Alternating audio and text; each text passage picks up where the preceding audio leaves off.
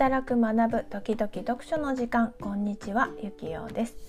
日々の生活の中での働く学ぶ読書をテーマにノートで配信していることプラスその時気づいたことや感じたことを発信しています。えー、ということでですね先週からこの「働く学ぶ時々読書の時間」ということでスタートしたんですがはい、えー、どんな内容を配信しようかなと日々ちょっと試行錯誤中です。一応ですね配信曜日を決めたので、えー、それでやっていこうと思うんですけれども月曜日と金曜日は働く。火曜日と土曜日は学ぶ。そして水曜日は読書。木曜日は IT ツール。というとなんかちょっと難しく感じるかもしれないんですけれども身近に使っている、まあ、アプリだったりツールをちょっと分かりやすくご紹介していければいいかなと思っておりますのではい聞いていただけると嬉しいです。ということで今回月曜日なので「働く」をテーマにお届けしたいと思ってるんですね。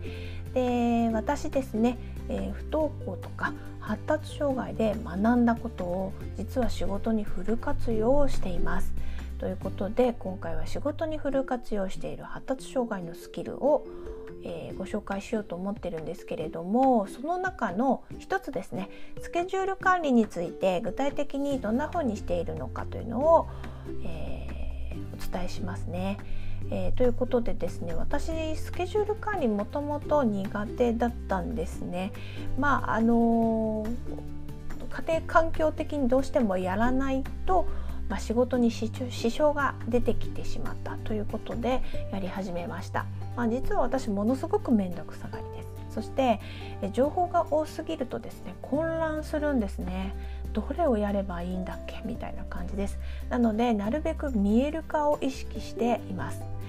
で発達障害で学んだことなんですけど詳しい先生とか学校の先生ですね。あと専門家の方が共通して言われることがあります。それが見通しを立てることなんです。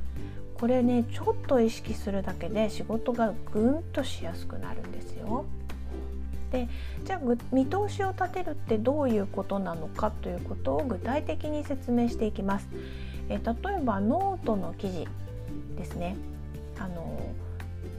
その記事のタイトルこれが全体的に何の記事なんですよっていうあの表現しているものになりますよね。で次に見出し、え見出しを設定した見出しをこう書かれてる記事見かけたことあると思うんですけどもう少し分かりやすく言うと本の目次ですね目次を見るとこの本のタイトルに対して中身がどういった項目が書かれているのかなっていうのが分かると思います。まあ、見出しも同じ感じですけれどもねこれをスケジュール管理で、えー、意識して使っています。で仕事に例えると、えー、その記事のタイトル本のタイトルがどんな仕事をしますよっていう全体像を伝えることになるんですね。で目次や見出しがその仕事の中中身ですね中の工程だったりタクスタスクを分解して伝えるっていうことになってきます。あとはですね仕事でもっと大事もっとというか、まあ、同じように大事なことが仕事の依頼が具体的にいつ来るのかとかいつまで連絡または完成させればいいのかなっていうところだと思うんですね。あのつまり時間をまあ、あの具体的にするということで時間についても見える化を意識して、えー、自分の計画を立てたりもなんですけれども誰かに、えー、お伝えする時は見える化を意識しています。で仕事をなんでですねどうしても具体的に伝えられないことってあると思うんですね。なんでそんな時は大体の日程は必ず私は伝えるようにしています。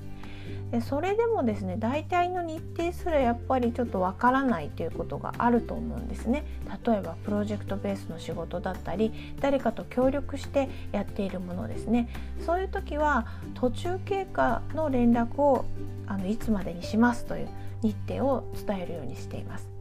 なぜ途中経過のも含めて日程を具体的に伝えるかということなんですけれども安心して仕事をしていただけるようにそしてまあ他の仕事もされてる方も多いと思いますからそことのね調整ができるようにということも意識しながらやっています。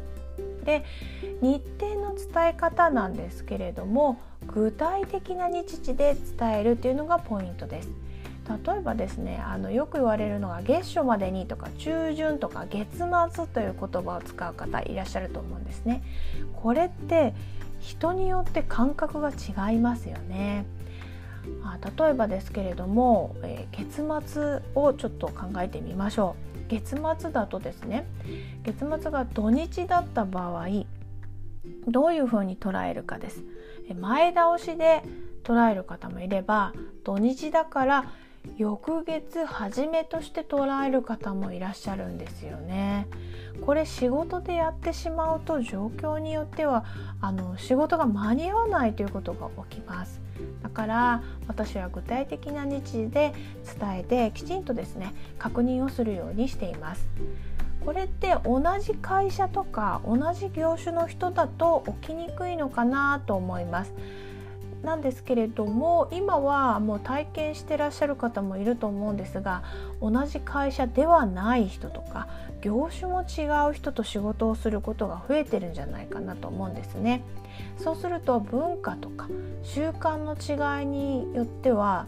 その感覚的なものが違うっていうことちょっとしたところで出てきます。つまり自分にとっての当たり前が他の人にとっては当たり前ではないということが起きてくるんですね。でリアルで一緒の場所にいる時はこういうそのちょっとした違いを埋めやすいかもしれません。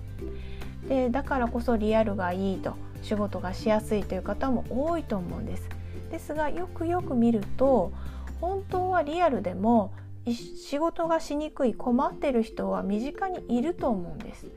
例えば子育て中の人。家族の介護がある人。そして、えー、病気とかあと障害がある人などですね。困ってるんだけれども、まあ、なかなか言えない。あとは困っていない人。または合わせられる人が多いということで、えー、困っている人のことに気づきにくいということが起きていると思います。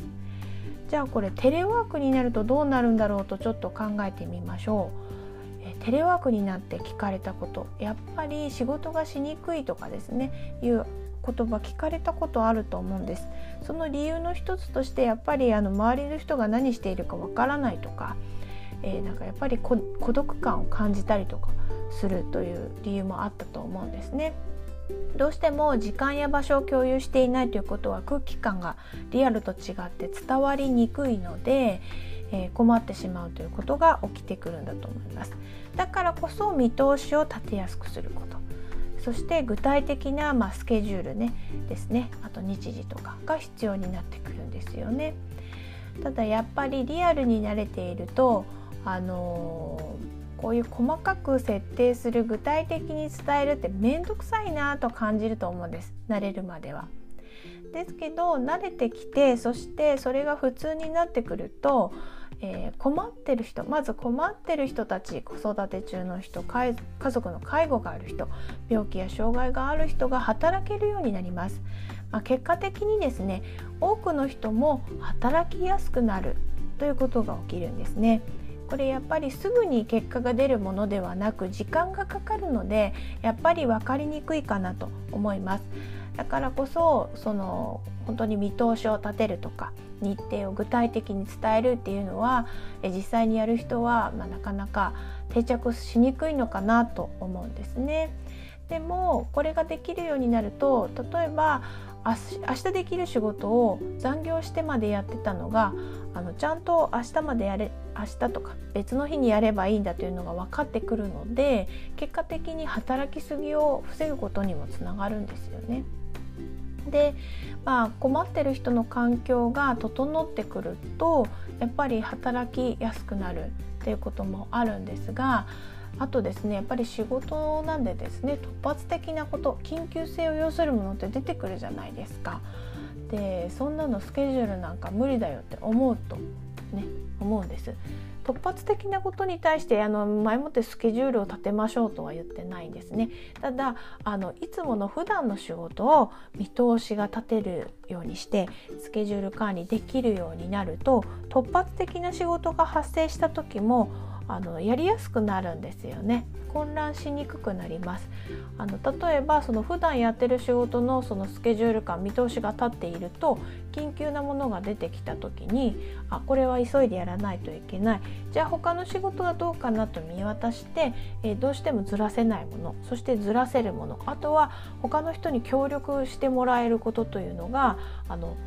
すぐ対応ができやすくなります。なのでそういうことも考えるとですねやっぱり見通しを立てるっていうのはすごく大事なスキルじゃないかなと思うんですね。でまあ不登校とか発達障害で学んでいろんなことですね共通することってやっぱり困り感がある人が学びやすく生活しやすくそして働きやすくなることっていうのは多くの人にとって便利になることなんですね。なのでえー、いつまでも今の状態がずっと続くっていうのはありえないじゃないですか。だからこそ将来の自分のためにもですね見通しを立てやすくするっていうのはあのどんな状態になったとしてもあの働きやすさにつながるんじゃないかなと思います。ということで今回は「働く」をテーマにはい。私が日頃やっている発達障害で学んだスキルでフル活用しているものの一つとしてスケジュール管理についてご紹介しました。いかがだったでしょうか、えー、すぐできるものでで効果はやっぱりじわじわと見えてくるものなので、えー、即効性が欲しい人には物足りないかもしれないんですが長い目で見ると自分だけじゃなく結局周りの人そして家族もえー、過ごしやすくなったりするので、えー、使ってみてはいかがかなと思います。という感じでまた、えー、こんな感じで紹介しようと思います。明日はですね「学ぶ」をテーマにお届けしようと思っておりますのでよろしかったらまた聞いていただけると嬉しいです。それではまた。